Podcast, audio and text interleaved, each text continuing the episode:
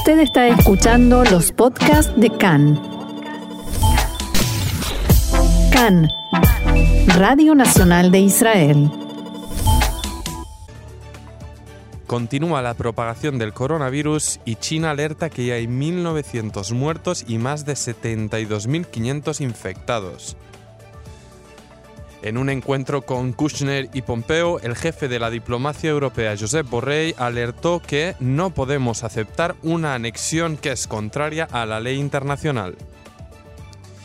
Y la ofensiva del ejército sirio y la aviación rusa sobre Idlib, al norte de Siria, ha obligado ya a 870.000 personas a abandonar sus hogares, la mayoría mujeres y niños.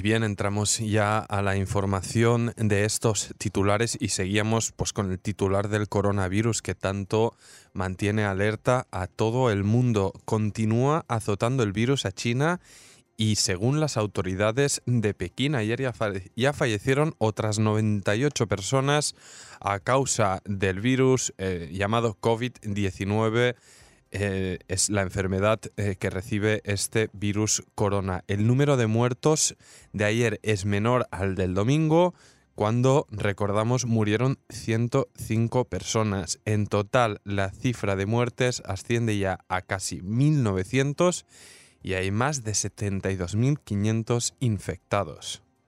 El Centro Chino para la Investigación y Prevención de Enfermedades informó que un 80% de los infectados por el virus presentan solamente síntomas leves y que el ritmo de contagio está bajando paulatinamente. Sin embargo, desde la Organización Mundial de la Salud indicaron que aún es muy temprano para determinar si si se ha ralentizado el ritmo de la propagación de la enfermedad mientras en la ciudad de Wuhan, donde se originó el virus, falleció el director de un gran hospital después de haber sido infectado. Las autoridades en China informaron que al menos 1.700 funcionarios del sistema de salud se contagiaron. Y aquí, en lo que respecta a Israel, a Israel, las autoridades han ampliado las restricciones en el regreso de ciudadanos extranjeros provenientes de la región más afectada.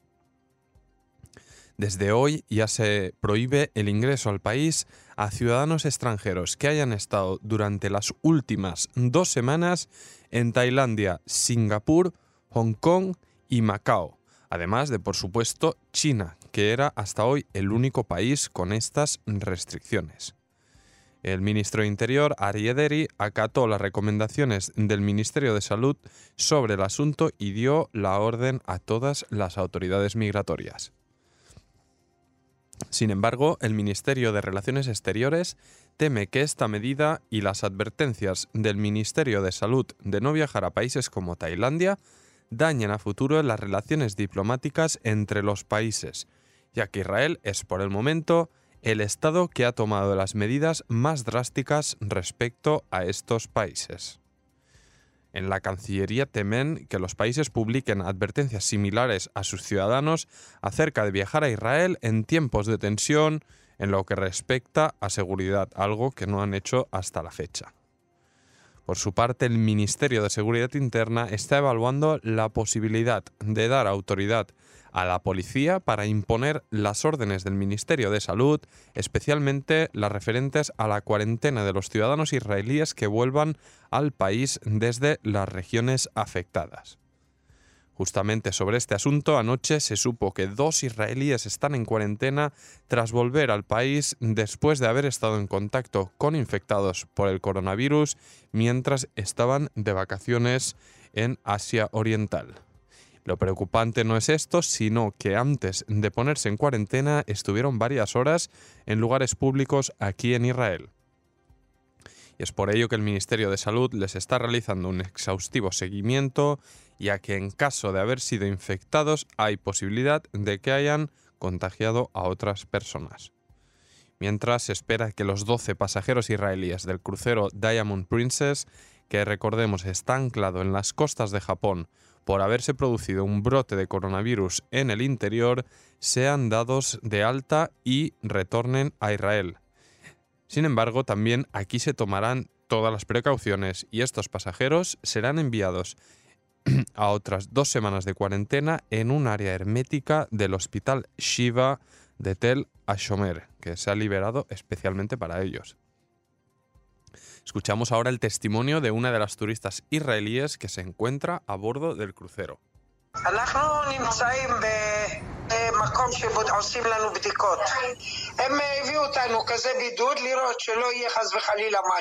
Esta turista cuenta que estamos en un lugar donde nos hacen chequeos todo el tiempo. Nos pusieron en cuarentena para asegurarse que no tengamos nada. Suficiente con que vean un poco de fiebre y ya se enciende la alarma. Hoy nos hicieron estudios City, nos midieron la fiebre. Por ahora todo está bien.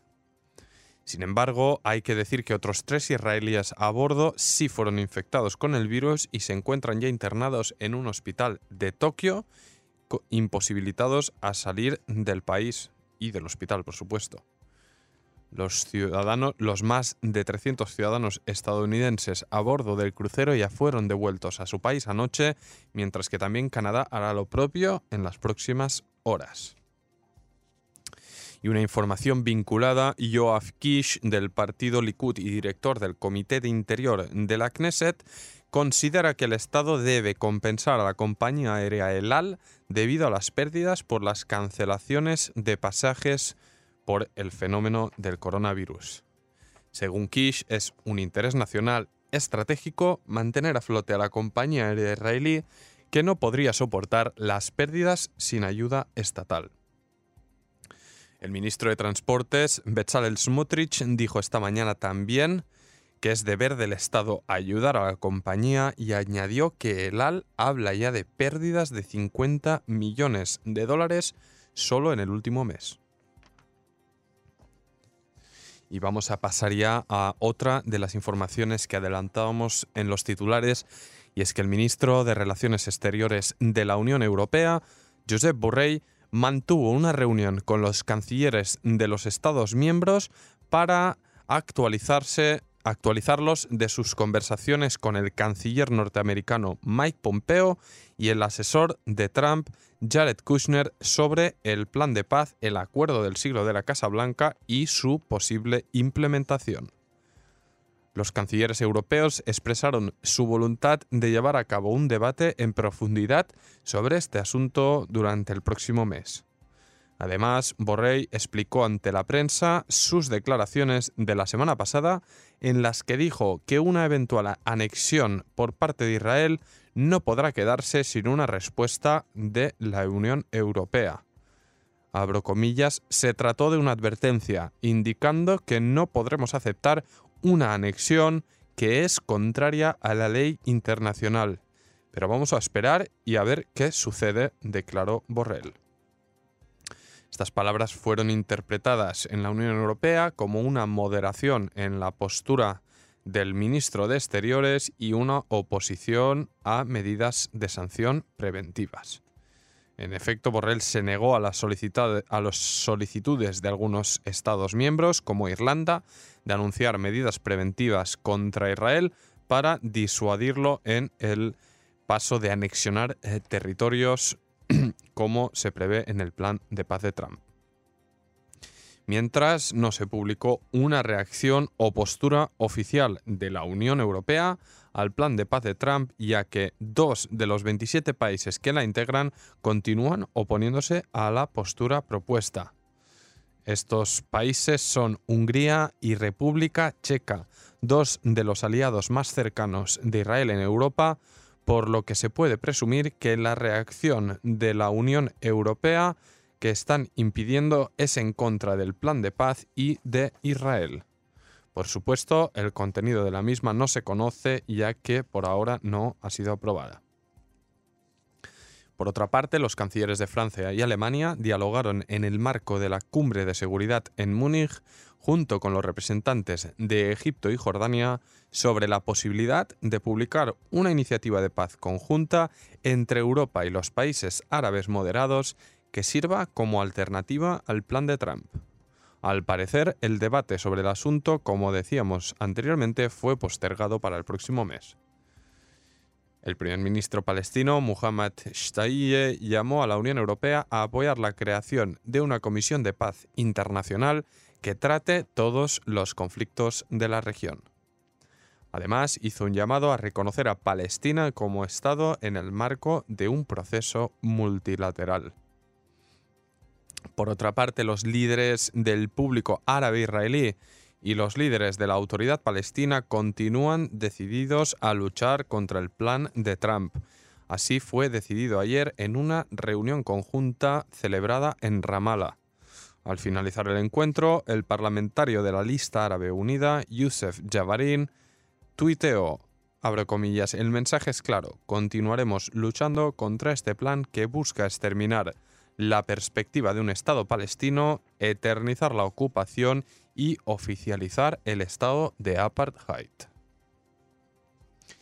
Y la tercera información de nuestros titulares es ese drama humanitario en Siria que continúa pasando una guerra que parece que se haya diluido en el día a día de la información de los medios de comunicación, pero que lamentablemente continúa y, cuyas consecuencias son durísimas. Y es que más de 870.000 personas, en su gran mayoría mujeres y niños, han huido de sus casas en la provincia de Idlib a causa de la ofensiva militar del ejército regular del régimen de Bashar al-Assad y la ayuda de los bombardeos aéreos de la aviación rusa.